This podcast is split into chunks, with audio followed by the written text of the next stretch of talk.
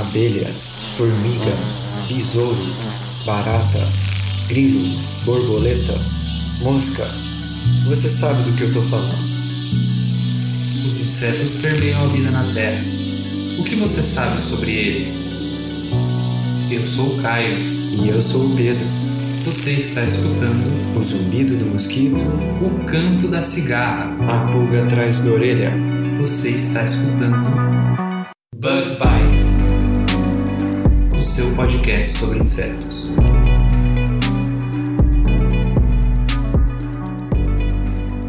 Seja muito bem-vindo a mais um Bug Bites, falando diretamente da Toca do Besouro Studios. E nessa semana temos o prazer de trazer novamente um episódio em colaboração com o Labor, o Labor, que é o Laboratório de Sistemática e Ecologia de Borboletas lá da Unicamp. Hoje sentamos eu e o Simeão para conversar com a pesquisadora Noemi Serafim Pereira, que é uma especialista em sistemática de borboletas e recentemente ela publicou um artigo muito interessante a respeito da origem das borboletas. Ficou um episódio muito interessante, tiramos várias dúvidas sobre como você descobre a origem de um grupo de organismos tão grande como borboletas e também surgiram várias dúvidas sobre como a gente pode usar dados moleculares para entender melhor a relação entre organismos. E a gente agradece aqui novamente a Noemi por ceder esse tempo para falar com a gente e ensinar tanto sobre esse assunto. Bom, sem mais delongas, vamos lá ao nosso episódio que está bem legal.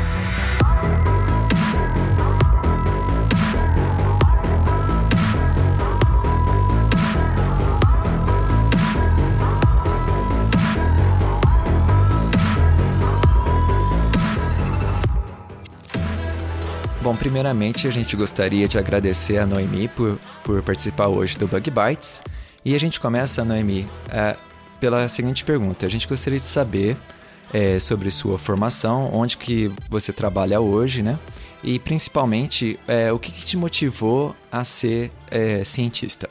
Oi, Pedro, obrigada por, por me ter aqui presente hoje. É um prazer estar aqui falando com vocês. Eu me formei na Unicamp, hoje eu sou professora no Instituto Federal de Campinas. É, fiz é, graduação, mestrado e doutorado na Unicamp. Ah, o meu mestrado e meu doutorado são na área de ecologia e eu trabalhei muito com a parte de evolução desde a minha graduação, que esse era meu interesse principal na minha graduação.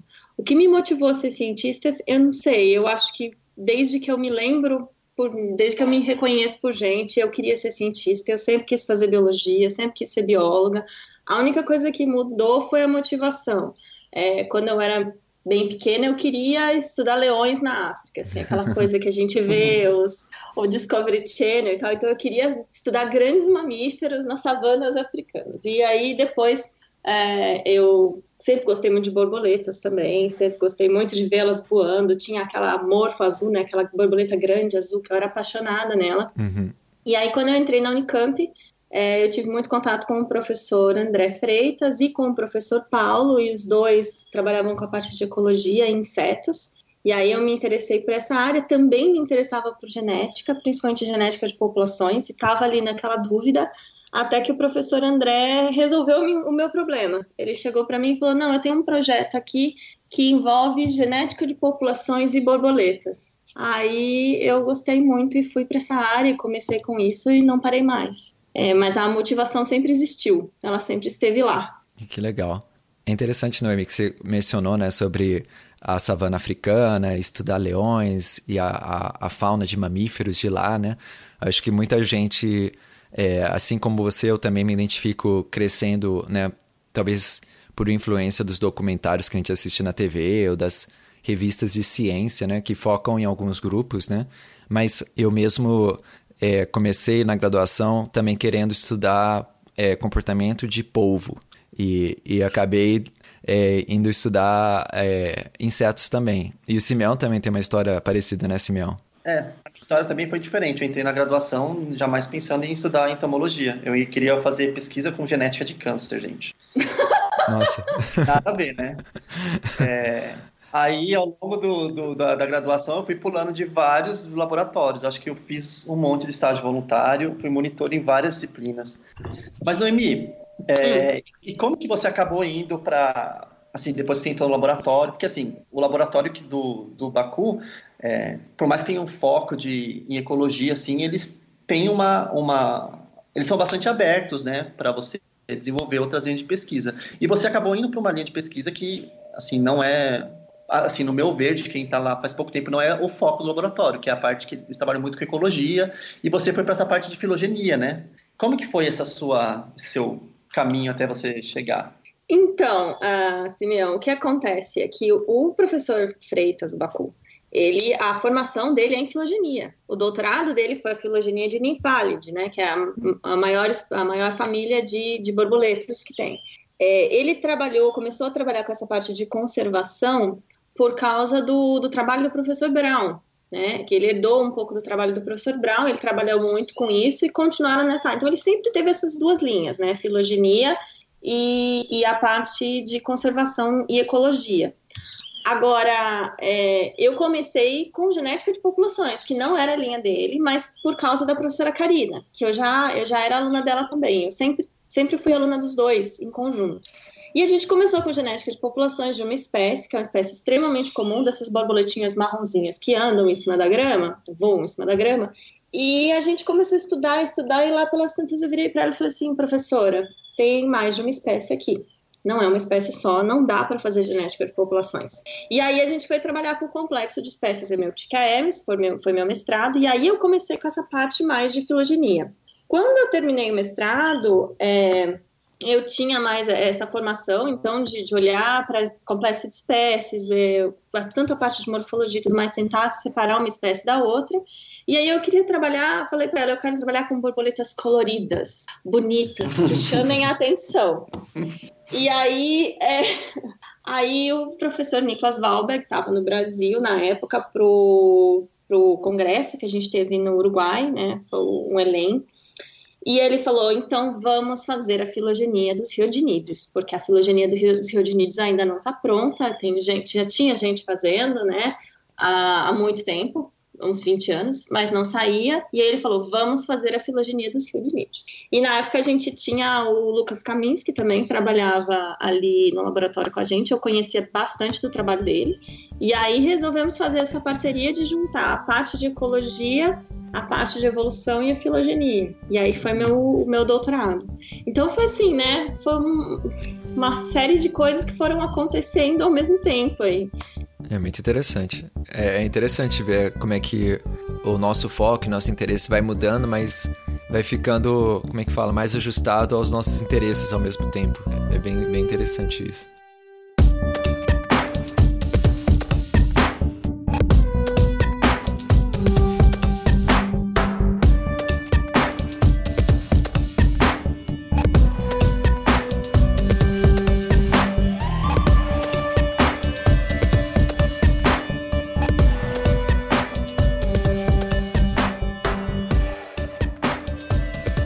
Noemi, então vamos, vamos começar aqui falar desse artigo muito interessante que você trouxe pra gente sobre a origem das borboletas. Então, nesse seu artigo, Noemi, você e os seus colaboradores, né, discutem sobre a origem das borboletas, ou seja, quando que o grupo de insetos que a gente conhece hoje como borboletas adquiriu essas características que os diferenciou de outros grupos dentro é, de Lepidoptera, né, que inclui tanto borboletas como mariposas. E, e para o ouvinte, né, que não é da área, um exemplo similar é quando que é, cientistas eles estavam investigando ou estão investigando, né, a origem das aves. E existem várias linhas de evidência, né, desde a morfologia até por meio do, do, do estudo de fósseis, né, que mostram que as aves elas se originaram de um grupo de dinossauros, que são os terópodas. E os terópodas também incluem dinossauros famosos como o Tiranossauro Rex. Então, existem inclusive evidências que vários desses dinossauros, né, como o, o Tiranossauro, tinham penas. E, e, isso é muito interessante. Então, esse tipo de estudo traz bastante informações é, importantes para entender né, a história da, da vida, né? E nesse caso, a história da origem da, das aves. Então, assim, quando a gente pensa na origem das borboletas, o que eu quero perguntar agora para a Noemi é que grupos que são os parentes ou ancestrais de borboletas e até de, de lepidóptera, né? E conta pra gente um pouquinho do que motivou esse seu estudo. É, então, Pedro, a gente já tinha uma data, né? Já, já havia sido feito uma datação, uh, não envolvendo todas as famílias, uh, não com, tanto, com tamanha, né? É, a amostragem de, de espécies diferentes e tudo mais.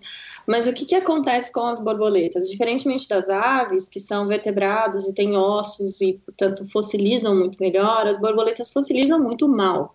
Tá? É uma coisa muito leve, é um animal muito leve. Quando ele cai numa região onde geralmente para fossilizar você precisa ter regiões pantanosas, ele na verdade ele é levado pela corrente. É muito difícil você ter o fóssil. Então a gente tem alguns poucos fósseis preservados em âmbar, mas esses todos são muito recentes, datam aí de uns 15 a 20 milhões de anos.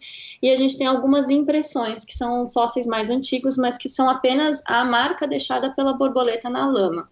É, por, por essa dificuldade de obter fósseis de borboleta e dos seus parentes mais próximos, que são as mariposas, a gente não sabe exatamente, a gente não tem é, é, uma ideia de, não tinha antes uma ideia de quando, quando que esses organismos surgiram. Aí, através da análise de DNA, né, comparar, comparar sequências de DNA umas com as outras e tentar entender a evolução disso no tempo, né, dessas sequências de DNA, a gente consegue fazer essas árvores que são datadas, que são árvores que a gente consegue chegar a um valor no final e falar assim, ah, então esse grupo tem mais ou menos essa idade e a gente tem também um intervalo que a gente pode confiar. Então, é mais ou menos 10 milhões de anos ou mais, tá?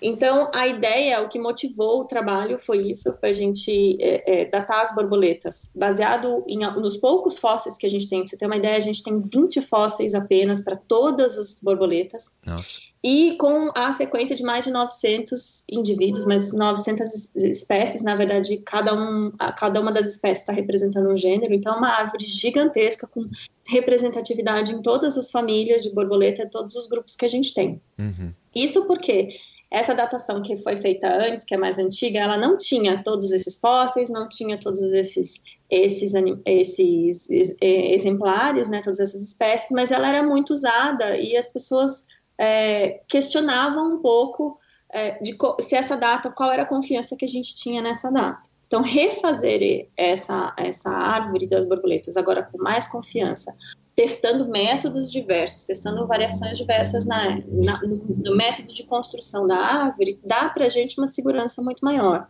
A, mesmo a gente não tendo fósseis de 100 milhões de anos, a gente tem uma confiança razoavelmente boa de que mais ou menos nessa época que surgem aí os ancestrais das borboletas. Agora, sobre os grupos mais próximos, as borboletas estão inseridas dentro de um, grupo, de um grupo que a gente chama de mariposa, então as borboletas, elas são mariposas também, tá? Não existe uma, uma como separar as, as, borboletas, tirar as borboletas de dentro das mariposas e continuar chamando aquele grupo de mariposa, tá? Elas uhum. fazem parte desse grupo. E a gente tem aí é, uma diversidade muito grande. Uh, mariposas, né, Lepidoptera, é a segunda ordem com maior número de é, é, animais dentro de insetos, né? E insetos são o grupo uma, com o maior número de animais do planeta. Uhum. Então, é uma diversidade gigantesca. É, então, assim, existe também esse esforço para se datar as mariposas, mas isso aí vai ser um trabalho ainda mais difícil de se fazer, né? Que vai ficar para o futuro. Maior, o maior problema na confiança dessas árvores é exatamente a datação das plantas, porque a, a, a gente imagina que como hoje os lepidópteros, né, todas as mariposas e borboletas têm uma interação muito próxima com as plantas que dão flores, uhum. que são as angiospermas, a gente imagina que eles devem ter surgido mais ou menos junto, não muito antes das angiospermas. Então, essa relação é, da datação das borboletas com as plantas é problemática, porque para a planta se tem um pouco mais de fóssil, e o, o, que se tem de fóssil nas plantas, mais o que se tem de, de, de dessas inferências a partir de DNA, não exatamente bate. Hum. Então tem uma série de discussões aí por trás da datação das borboletas e é isso que motivou a gente a fazer esse trabalho. Ô Noemi, só então uma dúvida assim, porque eu também não entendo muito essa questão de, de datação e de, de, diversificação. Então, na verdade, vocês precisam dos fósseis das plantas, porque eh, vocês assumem a priori que a, a evolução é, que houve tipo algum processo de coevolução de Lepidoptera com as angiospermas, é isso? Isso, não, exatamente ah, tá. isso. Tá. Então, o que, que acontece, Simeão? A gente tem alguns grupos dentro de cada uma daquelas famílias que eles só se alimentam de um tipo lá, uma família de planta. Por exemplo, a gente tem dentro de Riodinídeo, a gente tem a uh, Mesosemine, que é um grupo de, de borboletas que a larva só se alimenta de rubiácea. Então, aí é, a gente imagina que as rubiáceas têm que ter surgido primeiro para depois Mesosemine ter se diversificado. Tá? tá? Então a mesma coisa vai acontecer ao longo de toda a árvore. Você tem quem fez essa essa delimitação, por exemplo, para ninfálide foi o professor Freitas, né? Que ele é uhum. especialista em ninfálide. É, a gente de, delimitou para riodinídeo calibração de essa de apenas a rubiácea, né, que, uhum. que a gente usou, e assim, ela é usada como um máximo para dizer assim, ó, a rubiácea tem 87 milhões de anos por esse estudo aqui. Então, essas minhas borboletas aqui, que se alimentam só desse tipo de planta aqui, elas não podem ser mais velhas do que 87 milhões de anos. Elas têm que ser mais novas do que 87 de milhões de anos. E aí o fóssil da borboleta vai me dar a informação contrária. Olha, se eu tenho uma borboleta preservada em âmbar e eu tenho certeza que ela é desse, desse grupo aqui, então, eu tenho uma voltinha perfeita preservada em âmbar, 15 milhões de anos. Então, esse grupo ele não pode ser mais recente do que 15 milhões de anos. Ele tem que ser mais velho do que isso, porque ah, tá. nessa data eu já tinha esse fóssil perfeitamente bem preservado. Entendi. Então, é sempre, é sempre uma estimativa, assim, bem estimativa mesmo, né? Bem estimativa mesmo. É por isso que os intervalos de confiança são grandes, né? A questão, o que, que é? A gente espera que a gente tenha muita informação do DNA, e essa informação, mais ou menos, que vem dos fósseis, ela, ela vai dar uma base para o DNA, e é o DNA que vai ajudar a fixar um ponto, mais ou menos. Então, a gente, inclusive, tem. É, a gente faz uma análise para ver quanto que o DNA deu de informação para aquele nosso resultado final e quanto que foi o fóssil que deu de informação. Então a gente consegue saber isso ponto a ponto, onde que o fóssil deu, tipo, a, a idade deu exatamente próximo da idade do fóssil e onde que na verdade a gente tem o DNA mudando isso daí para um lado ou para o outro. Entendi. Nossa. Eu fico imaginando, Bom, deve ser, uma, deve ser uma confusão tão grande, que eu estou lembrando agora, de uma história, porque eu esse o trabalho que você publicou ele foi é, é, eu também não entendo muito de botânica, mas a rubiácea é, é a família do, do, tomate, não tem nada a ver. Do, do não, café. não, é é, do café. Não, porque eles, a gente estava no congresso e eles estavam discutindo exatamente essa questão de datação. E aí eles mostraram, tipo, um trabalho de uma planta, agora eu não lembro o que que era. Por isso você estava falando, eu lembrei. Que aí a, eles acharam fóssil que era muito mais antigo. Tipo, muito mais antigo do que, a, do que era previsto do surgimento do, da, daquela linhagem de plantas. E aquilo, por alguma forma, poderia mudar toda, toda, toda a datação de Lepidoptera. De, de tudo. É. é. então, o legal é que assim, a gente trabalhou com os dois artigos que tinham. Uh, a gente tem, tem uma variação grande na datação das angiospermas aqui. Então, a gente trabalhou com um trabalho que é da Magalhães, que é uma cientista que acredita que as angiospermas são bem mais recentes, e ela está tentando provar isso há muitos anos, que eu conheci ela muitos anos atrás numa escola de evolução. E, e ela faz, ela as, as árvores que ela faz consistentemente dão resultados mais recentes. Com outro, com uma outra estimativa que é do Forster, que dá uns resultados assim, com 100 milhões de anos de diferença. E a gente testou essas duas estimativas nas nossas árvores. E o mais interessante é que isso não tem um impacto tão grande na idade das borboletas. Ah. Então, na verdade, porque a gente tem é, é, a gente tem um intervalo, uma, um impacto maior aí na, no intervalo de confiança, mas não na média onde está saindo a informação. Ah. Então, mais ou menos, a gente é, consegue ter uma ideia de quanto que a estimativa da idade das plantas está interferindo na idade das borboletas.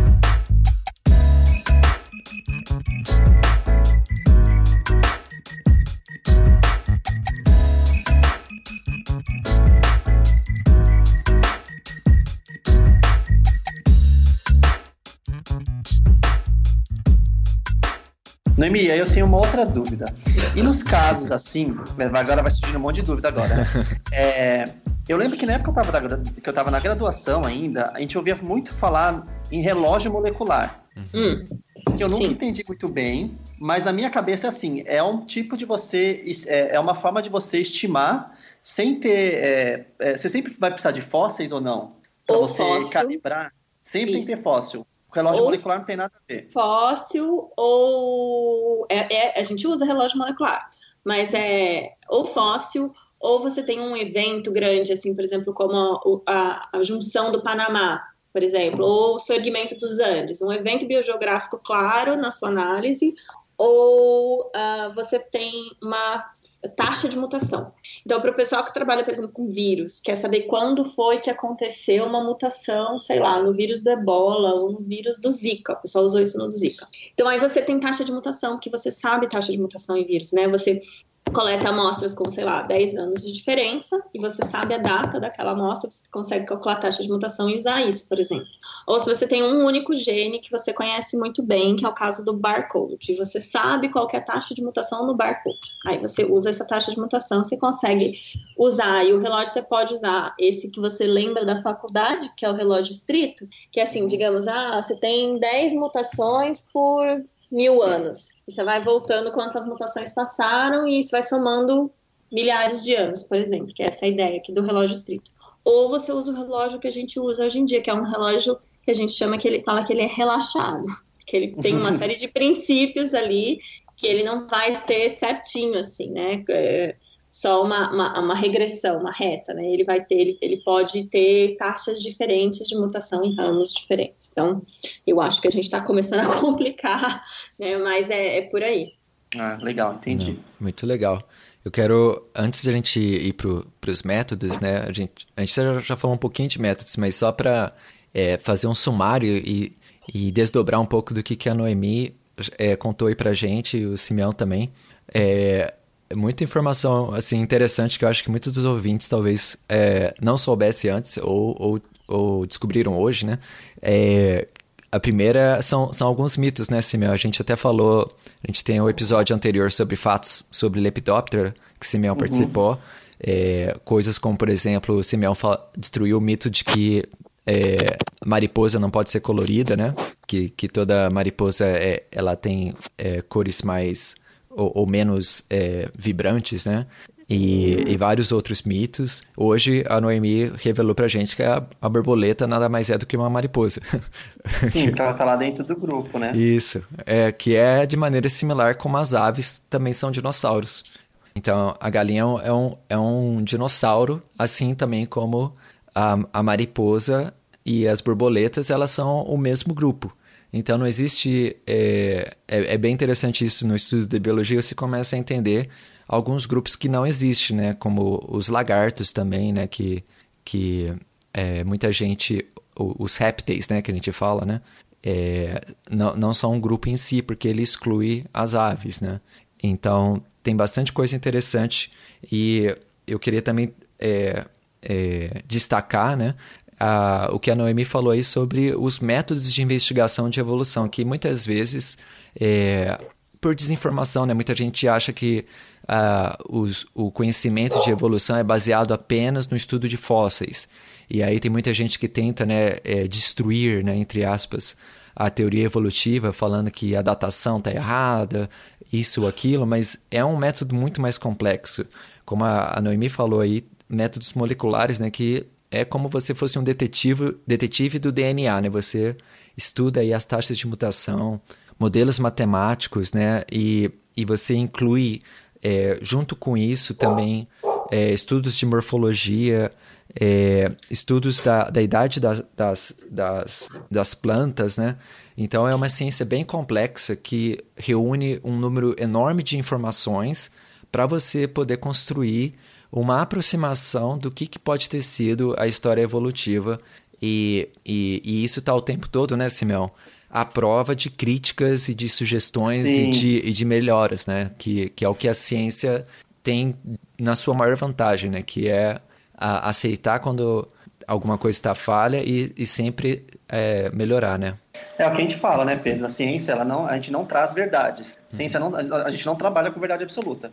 O que a gente faz, nós mostramos evidências e essas evidências elas são todas falseáveis. Então hoje a gente tem uma filogenia é, para a Lepidoptera mais recente, por exemplo, que a gente estava falando de filogenia de relacionamento, que ela saiu, foi publicada em um ano passado. E se você olha os relacionamentos entre os vários grupos de das várias famílias de Lepidoptera, que são, sei lá, mais de 100, 130, 140, sei lá, não sei agora o número correto, você vai ver que o relacionamento entre as famílias ele é muito parecido com uma das primeiras filogenias que foi proposta. Foi proposta. Então, a primeira, filogenia, a primeira grande filogenia que foi proposta é, para a Lepidoptera, com uma amostragem bem grande, foi a do Christensen, um pesquisador dinamarquês que já faleceu em 1998, se eu não me engano. E a filogenia que ele, que ele, que ele propôs foi com base só em morfologia. Caracteres morfológicos, de venação, de genitália, de estrutura de antena, assim, de praticamente todo organi to, todas part toda, toda a parte do corpinho do, do tanto de, de, larvas quanto de, de adultos. E depois disso, com o advento da biologia molecular e o uso de DNA e vários marcadores, foram sendo propostas várias filogenias. Algumas delas, obviamente, com uns relacionamentos que não tinham nada a ver com o primeiro, com a primeira ideia proposta, é, e outras que corroboravam essa filogenia é, mor é, morfológica, né? Então, hoje em dia, o que a gente se tem é que o relacionamento proposto na primeira filogenia é, morfológica mudou muito pouco. Uhum. De acordo com essa última filogenia molecular. Então, o, o que muda são pequenos ajustes finos de relacionamento entre uma família ou outra, mas, assim, é uma coisa que é, sempre foi muito, assim, estável, digamos assim, com algumas outras propostas que diferenci, diferenciavam bastante do relacionamento original, mas a ciência é assim, você mostra uma evidência e você vai lá e testa isso, e dependendo do conjunto de dados que você usa, isso pode ser corroborado ou não. Isso é muito comum hum. é, em, em, filogenia, porque a gente tem tantos, tanto filogenias que são propostas só com, com dados moleculares, outras filogenias que são propostas só com dados morfológicos, e filogenias que tentam com, combinar uh, duas metodologias, duas, uh, dois conjuntos de dados diferentes, desculpa, é, ou até mesmo dados comportamentais. E o que acontece é que às vezes isso não bate. E é natural, porque são quando a gente trabalhando com morfologia e com estruturas, cada, cada estrutura morfológica que você trabalha, ela está sujeita a uma pressão seletiva é, diferente. Uhum. Então, por exemplo, se você pensar é, no padrão de asa, que de coloração, de, de bicho que está sujeito a, a, a predação de, de, de é, sei lá, por aves, por, por mamíferos ou por insetos, ou por outros insetos, é, a pressão de, de, de, seleção, de predação, é, é, favorece muito a, o, o, aparecimento de, de mimetismo. Uhum. Então, é um caráter plástico que, se você fizer uma filogenia com, essas, com, com esse tipo de, de, de caráter, coloração, por exemplo, ela vai dar um resultado totalmente diferente se você propor uma filogenia com base, sei lá, é, em morfologia de genitália é, uhum. que é alguma coisa mais, é, um pouco menos plástico, porque tem toda uma questão de ser, é, sei lá, você pode pensar de seleção sexual, é, uhum. sistema de chave, chave, chave, chave fechadura, é, isolamento reprodutivo, entendeu? Então, são conjuntos de dados que estão sujeitos à pressão de seleção distintas e que isso acaba, acaba inferi, interferindo também na forma como que você vai resgatar a relação entre essas espécies. E a mesma coisa acontece entre dados moleculares e dados é, morfológicos. E isso a Noemi vai falar melhor. Dependendo do tipo de marcador que você usa, você pode, você pode recuperar é, relações completamente diferentes. Assim, algumas delas podem ser bastante enviesadas. Se você pega um marcador que ele é muito conservado, que ele tem uma taxa de mutação muito baixa, e você pegar é, famílias é, que têm diferenciação morfológica, grande, mas que para esse marcador não tem diferenciação morfológica, se você vai rodar uma filogenia é, morfológica, você vai ter lá os clados todos separadinhos, falando, isso, isso é uma família, isso é outra, isso é outra, bonitinho. Se você usar um marcador que é conservado e rodar para esse mesmo conjunto de dados, os, a sua análise pode falar, não, é tudo a mesma coisa, gente. Não tem diferenciação nenhuma. Mas aí é um, é um o, o limite, o, o a, como que fugiu a palavra agora que eu ia falar? É, é, tem a ver com o próprio marcador, né, Simeão? Isso é, exatamente. E a gente sempre tenta escolher, dentre os marcadores que a gente vai escolher, marcadores que têm desde evolução um pouco mais rápida até evolução um pouco mais lenta. E claro, depende do que, que você está vendo. Se você vai trabalhar com um grupo de espécies muito próximos, você vai usar marcadores tão rápidos quanto o barcode, por exemplo. Agora, se você vai trabalhar com uma, um grupo inteiro, né, seis, sete famílias, como é o caso das borboletas, você tem que usar marcadores mais que a gente chama de conservados, são aqueles que são mais lentos. E o que, que faz essa diferença, assim, para quem não, não sabe do que a gente está falando? Então, a gente tem genes, né? A gente está sempre usando genes, esses genes vão servir para alguma coisa no organismo, eles vão é, ser usados numa proteína ou numa reação química dentro das células, por exemplo. E aqueles que são mais essenciais para o funcionamento da célula, aqueles que não podem ter um, um erro porque vai levar um indivíduo à morte, esses são mais lentos. Eles vão continuar evoluindo, mas eles vão ter uma taxa de evolução bem mais lenta. Agora, aqueles que têm funções que podem ser funções um pouco mais acessórias ou que podem ser é, receber funções estão tem você pode ter outro gene similar parecido em outro lugar por exemplo que é o caso da mitocôndria que você pode ter alguns genes que estão no núcleo então aí esses vão ter uma taxa evolutiva mais uh, rápida. Por exemplo, os genes mais é, conservados que a gente tem em animais são os genes ROX, que são genes de desenvolvimento, que eles vão dar o plano do corpo do animal. Esses daí são altamente conservados e a gente, por exemplo, não usou eles na nossa filogenia. Uhum. É o que a gente usou, por exemplo, um dos mais conservados que a gente usou na nossa é, filogenia é um que está ligado com o desenvolvimento da asa né, o inglês.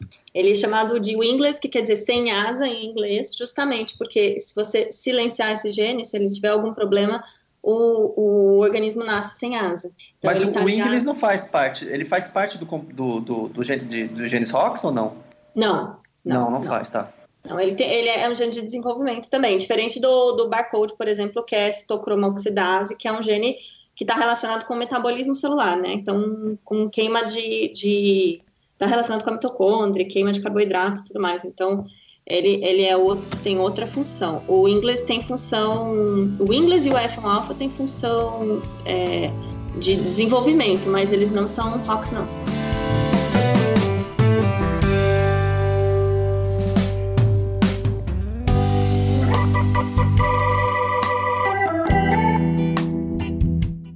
Noemi, agora, é, indo, ainda também nessa parte de, de metodologia, é, eu tenho uma outra dúvida, que é assim, você falou uma coisa que é muito, que é muito legal, que é quando você vai selecionar os seus marcadores para você fazer sua análise molecular, você sempre pensa nessa questão de tipo, ah, esse marcador tem uma taxa de evolução rápida, esse é mais conservado, esse é menos conservado. Como que funciona quando você trabalha com genoma? É, a, o trabalho que você, trabalha, que você publicou é, é com sequenciamento Sanger, né? Então foi Isso. com... É.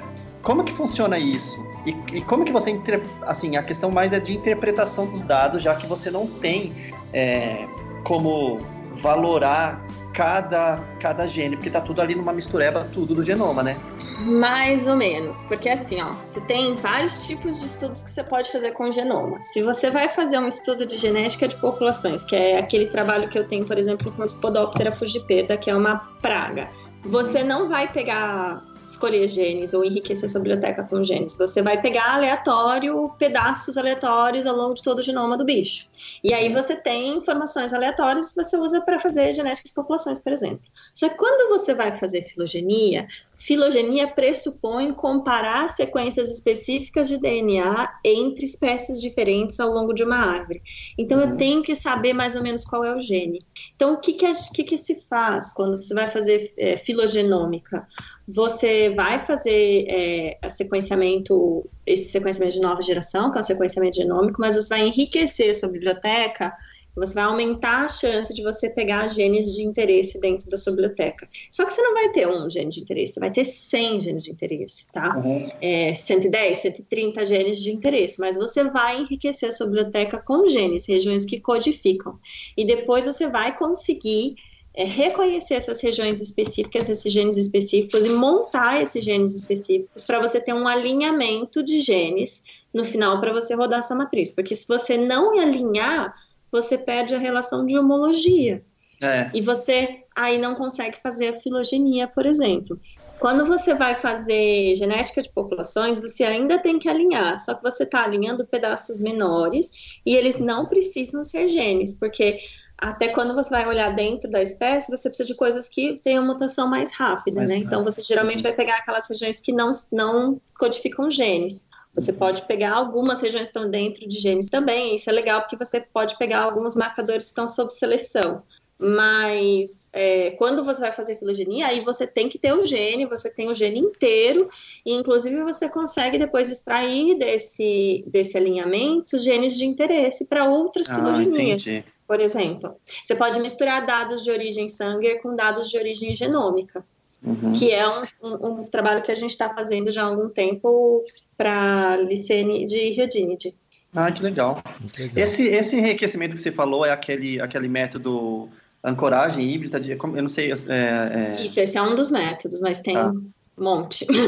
ah, entendi. Eu vou, eu vou fazer só uma, um, uma pequena uma pequena pausa na, no método, mas a gente volta só para dar acho que um pequeno glossário para o ouvinte, que talvez não, não tenha muita familiaridade com, com os termos que a gente está usando, mas é porque é uma área muito, muito grande, né? Eu acho que esse episódio está sendo bem legal para dar essa perspectiva de como é que é complexo esse tipo de estudo, né? Às vezes a, a pessoa que não, não é da área talvez não tenha ideia de quanto é, estudo e quanta informação que vai para se construir um conhecimento como, como esse, né? Então, o, o Simeão aí, ele, ele mencionou marcador, né? Marcador molecular. E esse é um, é um pedacinho é, um, do DNA, né? Um gene, que, como a Noemi ela explicou, pode ter diferentes, diferentes, diferentes taxas de evolução ou de, ou de mutação, né? Que ajuda a, a construir essa, essas árvores filogenéticas, né? Que, como a gente já falou antes, né? Filogenia é esse estudo das relações entre diferentes organismos e tem vários métodos aí, como a gente está vendo hoje, né? O, uma outra coisa que eu queria mencionar, o Simeão ele falou sobre sequenciamento Sanger, né? Esse é um tipo de tecnologia para sequenciamento de é, nucleotídeos, né?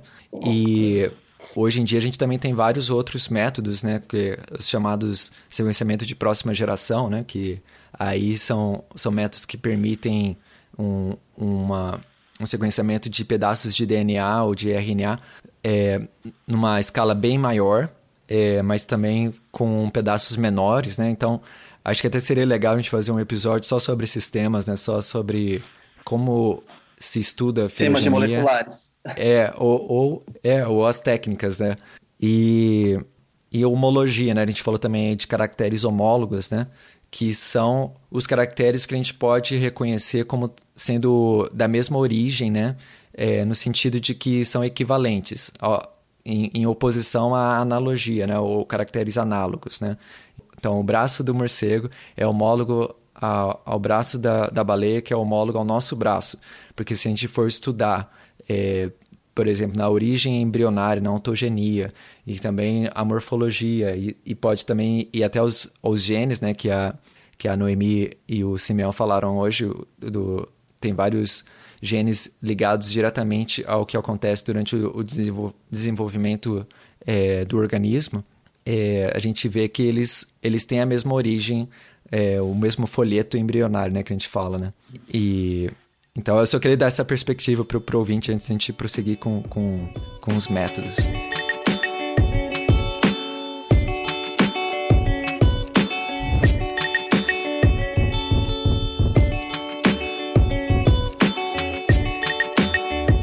eu acho que uma coisa legal do trabalho da Noemi é que a Noemi é uma pessoa é, que ela entende bastante da questão de método, né? Eu entrei nessa parte de molecular faz pouco tempo, então quando eu vou rodar minhas análises, eu entendo muito pouco é, dos ajustes, desses ajustes finos. Então, eu tenho meus colaboradores, e às vezes a Noemia também é minha guru, assim, às vezes eu pergunto alguma coisa para ela, e é ela que fala, ó, oh, não, tem, tem, você pode rodar desse jeito, daquele jeito, entendeu? É, então, uh, Simeão, é, o que acontece é que, assim, a gente tem muitos modelos que foram desenvolvidos ao longo do, das últimas décadas, desde que se começou a trabalhar com árvores e relógio molecular e tudo mais, e cada uma dessas coisas tem o seu modelo, e você tem que entender os pressupostos, porque é, é igual qualquer coisa em ciência, você tem que entender o pressuposto para poder entender o resultado, né? Para fazer a conexão entre as duas coisas. Então, você não pode, por exemplo, romper com algum dos pressupostos de uma determinada análise. Se seus dados estão indo contra aquele pressuposto, tem que escolher outro modelo, né? O legal desse trabalho que a gente fez é que a gente brincou um pouco, né?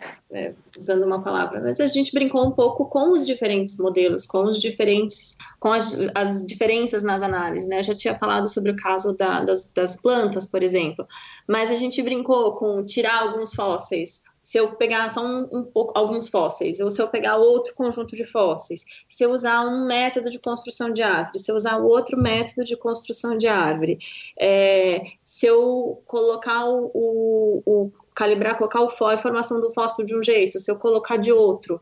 E, e, exatamente a gente explorou esses modelos, tanto modelos de evolução de árvore, quanto modelos de relógio e, e até o próprio método de construção, para ver quanto que isso variava na nossa análise. E acho que o mais bonito desse trabalho é justamente demonstrar que a informação que a gente tem no nosso DNA é tão forte, né, juntando esse conjunto grande de, de espécies, a informação que a gente tem é tão forte que ela variou um pouco com os modelos, mas as médias são muito congruentes ao longo de todas as análises, né? É, é isso uhum. que eu acho que é tão legal.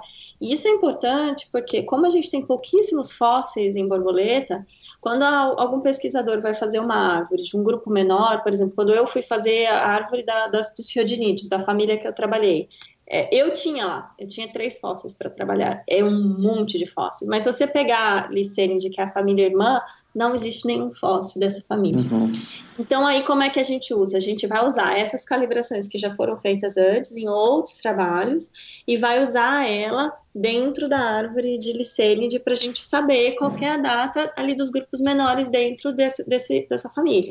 Então, essa é a maior importância desse trabalho é, porque ele é uma fonte agora de informação para outros trabalhos com grupos menores, com gêneros, com né, tribos e tudo mais. E também eu acho que ele traz uma contribuição boa para essa questão dos métodos, justamente por discutir e demonstrar quais são os efeitos num conjunto de dados real, né? É, quais são os uhum. efeitos dessas escolhas de modelos. É, a gente tem vários trabalhos que são teóricos, assim, a pessoa gera uma sequência aleatória lá teórica e faz essas análises com os trabalhos teóricos. Esses trabalhos são importantes também, mas você ter essas variações dentro de um grupo real é, uhum. é, um, é, um, é, uma, é um trabalho que pode ser usado até fora de borboletas, justamente por essas comparações que são feitas, né? É, eu acho que de métodos a gente já, já cumpriu bem. Eu acho que entrar mais, esmiuçar mais o, o, os modelos e tal, talvez não seja tão interessante, né? Uhum. É, acho que a gente agora a parte mais assim de, de resultados, o que, que a gente obteve? As, as borboletas elas datam do, do Cretáceo, então é um período é, logo após é, a gente tem o surgimento das plantas terrestres, né, as plantas, as angiospermas, as plantas com flores, a gente tem ali o desenvolvimento de uma série de grupos de insetos, né, é, é a época ainda é, que a gente tem os dinossauros, né, então, Noemi, a minha, a, a minha grande dúvida é, é, é, é, Eu sempre tento pensar assim, de uma forma tipo, mais ampla, sempre pensando em Lepidoptera como um todo. Então, assim, é, a maioria dos fósseis que a gente tem é, das plantas, eu acho que, que são usados na, na, nas, nas filogeneias Lepidoptera são de angiospermas, se eu não me engano. Sim, e datam do é, Cretáceo. mas datam do Cretáceo. E aí, minha dúvida é: a gente sabe que tem é, tem um grupinho que representa, acho que 1% da diversidade de Lepidoptera, que são os, a, a, as, as, primeiras linhagens, que são os, uhum. os não ditrísia, que a gente sabe que a evolução desse, desse grupo não está associada às angiospermas, ou em teoria, pelo menos, não está. É, se, se, já é difícil arrumar fósforo para angiosperma, como que, eu fico imaginando como que funciona para esses, esses coitados, para esse resto de 1%. Porque, assim, uma coisa que eu li uma vez, que é muito interessante, é que, assim, é, é que 99% da diversidade de Lepidoptera é, são, é um grupo que a gente chama de ditrísia, que é um grupo uhum. que é, esse termo está relacionado com, com a estrutura do aparelho do reprodutor. Resumindo, é que o, o a abertura onde uh, o, o, pênis é inserido é, é, diferente da abertura onde o, o bicho oviposita. Mas a diversidade desse grupo não está relacionada com essa característica morfológica, e sim está associado com o, o surgimento das, das angiospermas.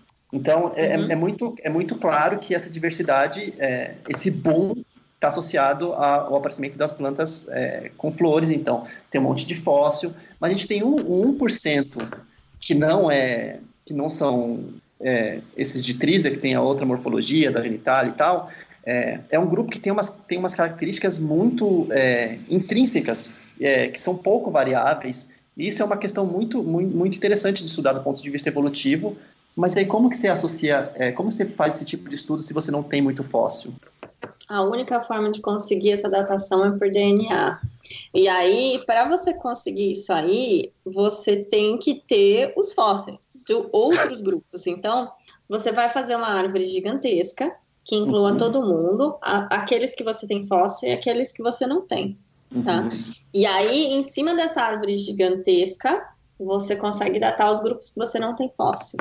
Ah, Mas se você não tiver nenhum fóssil em nenhum lugar na árvore, aí não tem como. Tá? Então você tem que ter algum fóssil. Você vai mais para trás possível até chegar onde você tem os fósseis, tá? E uhum. aí você consegue. Tá. É, aí você consegue o, datar aqueles grupos que você não tem fóssil.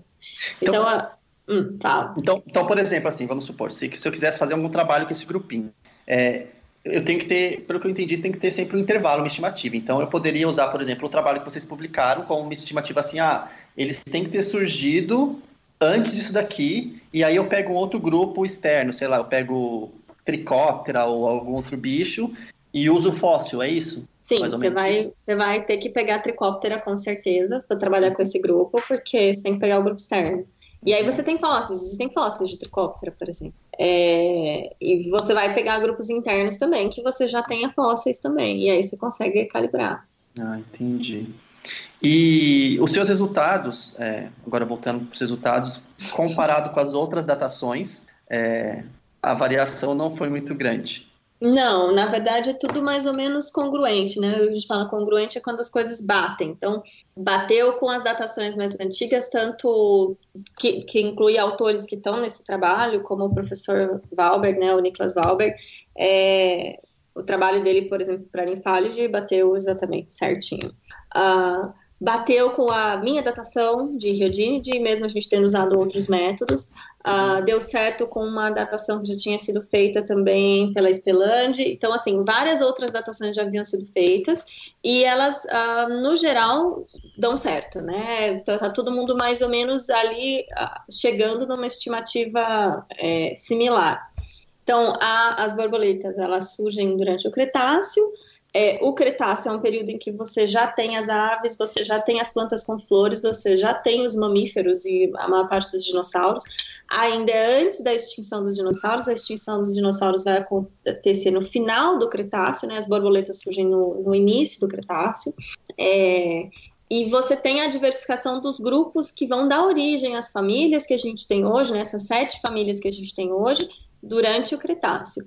Quando a gente tem um evento lá de extinção em massa que levou à extinção dos dinossauros e, e levou à diminuição de algumas, extinção de outros grupos e, e, uma troca de fauna, né, que você tem é, os répteis saindo de, de grandes, é, os grandes animais para o surgimento então dos mamíferos como sendo os grandes animais do, do planeta. Quando a gente tem essa essa troca de fauna aí, a gente também tem o desaparecimento de muitas linhagens dentro das borboletas, a gente vê um, um, um efeito, né? Isso tem um trabalho com o Nymphalidae que mostra isso. E as linhagens que a gente tem hoje são sobreviventes desse evento de extinção. Então, por exemplo, o Riodinide, que é a família que eu trabalhei, é uma família que você todos os todos os, os, os, grupos que existem hoje são sobreviventes desse desse evento de extinção. Já em Nymphalidae, a gente vê que as subfamílias, né, dentro de Nymphalidae foram são, são aqueles indivíduos que sobreviveram e depois se diversificaram. Então, uhum. a gente tem é, esse processo de evolução aí que foi importante e do, do, dessa, desse evento de extinção entre o Cretáceo e o Paleogeno, né, que foi, que foi a extinção dos dinossauros, daí para frente a gente tem a diversificação das borboletas cada vez mais, com mais diversificação e menos evidência, por exemplo, de grandes eventos de extinção. Depois disso, a gente não tem mais evidência de grandes eventos de extinção. Então, é, as borboletas, enquanto a gente conhece, se diversificaram nesse contexto. E também é um contexto em que você tem a dominância das angiospermas sendo estabelecidas, porque antes, durante o Cretáceo, as angiospermas, essas plantas com flores, elas não eram as plantas dominantes. Elas existiam já, surgiram no, no, no início do Cretáceo, mas elas não dominavam. A Terra era dominada por grandes gimnospermas, né, os pinheiros. Uhum. E aí a gente tem essa troca e o aumento da diversificação de, né, aumento da diversidade de angiospermas, de plantas com flores e frutos. E aí a gente tem também a diversificação desses grupos que se alimentam dessas plantas, que, por exemplo, são as borboletas. É, isso, isso, é uma, isso, é uma coisa bem legal também, uhum. que, eu, acho que eu queria falar é que nesses trabalhos de, de datação, geralmente, não é só, como a Noemi falou, não é só assim, ah, tipo, o grupo surgiu aqui, ou tem intervalo. Tem toda uma série de estudos também que mostram, assim, dentro daquele grupo, é, que algumas, algumas linhagens tipo, sofrem um boom, então, é, várias espécies é, começam o processo de especiação e, e, diversificação muito grande daquele, daquele grupo, enquanto tem outros bichos que acabam se extinguindo e alguns permanecem a mesma, a mesma coisinha, né? Tipo, não, não, não, não, não diversifica tanto. Então, um exemplo clássico dentro dos peixes é que a gente tem, por exemplo, a gente pode falar do selacanto, né? Que a gente chama de, de bicho, é, de fóssil vivo, porque uhum. é, ele surgiu há não sei, sei lá quantos zilhões de anos, mas é, zilhões de anos é ótimo, né? É, mas ele mantém ainda as mesmas características morfológicas, né? É um grupo que não, não diversificou tanto. É, e dentro de, de, de, desse estudo, Noemi, você tem alguns grupos que você pode, tipo, citar esses exemplos, assim, algum grupo que a gente pode chamar de relictual, não sei, é, ou associar, ou tentar ver algum, vocês fizeram alguma inferência sobre algum evento é, geológico que pode ter é, proporcionado o boom de algum grupo específico dentro das borboletas ou, ou proporcionado a extinção? Não, esse trabalho focou em tentar chegar na estimativa mais precisa que a gente possa chegar para a idade das borboletas e discutir justamente aquela questão dos métodos, né? Hum. A gente sabe por outros trabalhos que a gente tem nessa época um, um planeta mais quente, né? Grandes florestas tropicais, né? grandes é, é, ambientes tropicais, então a gente ainda tem é, as borboletas, elas surgiram no hemisfério norte, né? Depois elas vão colonizar o hemisfério sul, mas são, é uma época em que essas regiões do hemisfério norte elas eram muito mais quentes do que elas são hoje. Né? Então a gente tem era outro clima, outro tipo as florestas que a gente conhece hoje não são, não eram as florestas que a gente conhece hoje. Então assim é, tem outros trabalhos que, que datam disso. Agora sobre grupos os mais antigos, né? O primeiro grupo a divergir aí foram os Papilionidae, é, são as borboletas que têm cauda, né? Aquela, aquela cauda comprida, aquele biquinho embaixo, assim, na, na asa posterior. É, e, e, é um grupo que por muito tempo a gente achou que ele era um grupo mais recente, na verdade ele é um grupo bem antigo, então é, pode tá, ter, pode até ter algumas características ancestral, a gente não sabe exatamente porque, como a gente não tem os fósseis, é difícil de você estimar como é que era esse ancestral e tudo mais. É, mas esse trabalho focou mesmo nessa coisa de achar a melhor estimativa possível para a data e explorar os métodos, né? Explorar o espaço de, de, todos os modelos e métodos que se aplicavam qualquer impacto desses modelos na datação. Não é um trabalho, por exemplo, de biogeografia ou alguma co outra coisa assim, né? Uhum.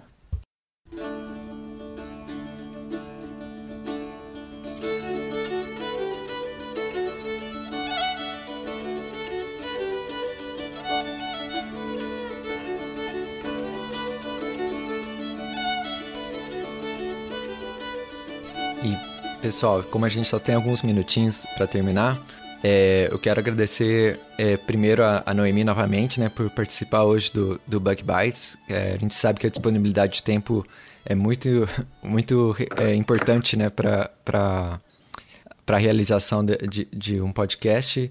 E o Simeão também, a, agradeço o Simeão aí pela disponibilidade de participar, ajudar. Ficou uma conversa muito interessante. Eu fiquei aqui viajando em várias coisas que, que a gente estava conversando.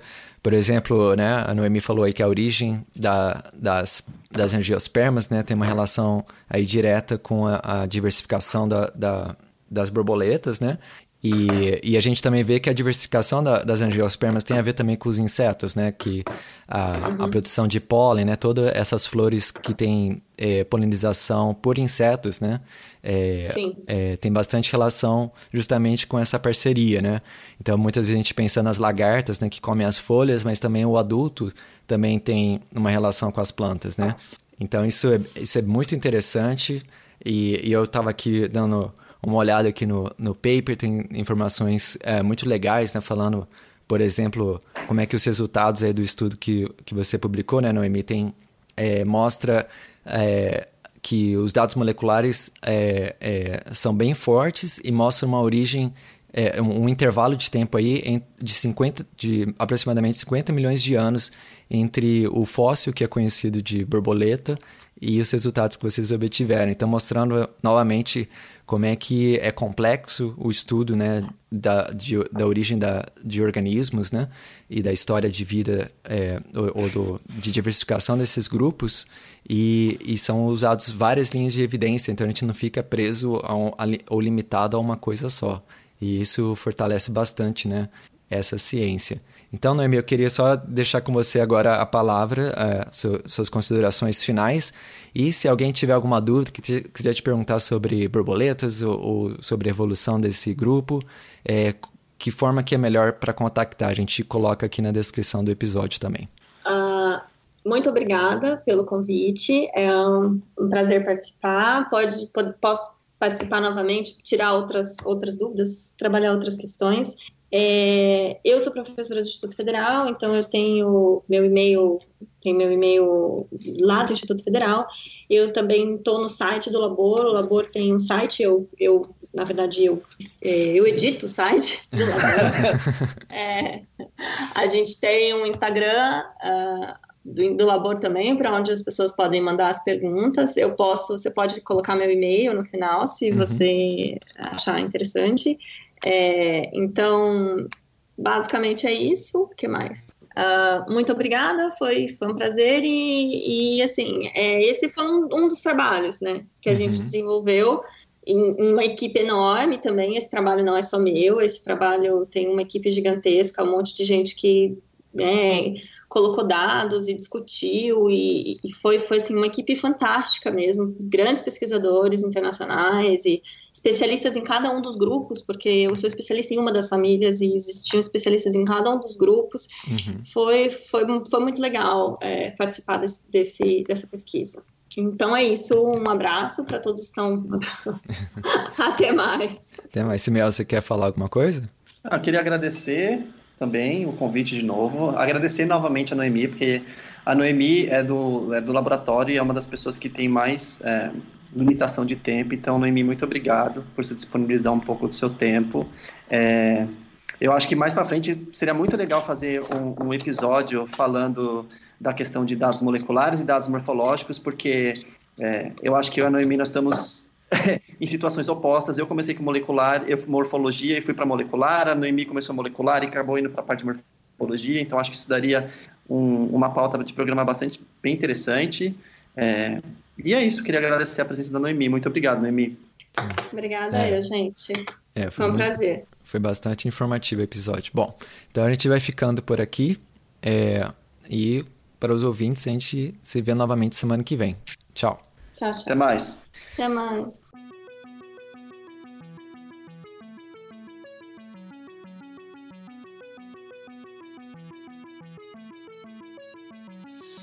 O Bug Bites é um projeto de divulgação científica relacionado aos insetos e à entomologia. Nosso conteúdo é produzido por especialistas da área e de acesso gratuito nas mais diferentes plataformas. O apoio de nossos ouvintes é muito importante. Se você gosta do nosso conteúdo, considere apoiar esse projeto. A partir de R$ reais mensais, você pode apoiar o Bug Bites na plataforma Padrim. O link está na descrição do episódio.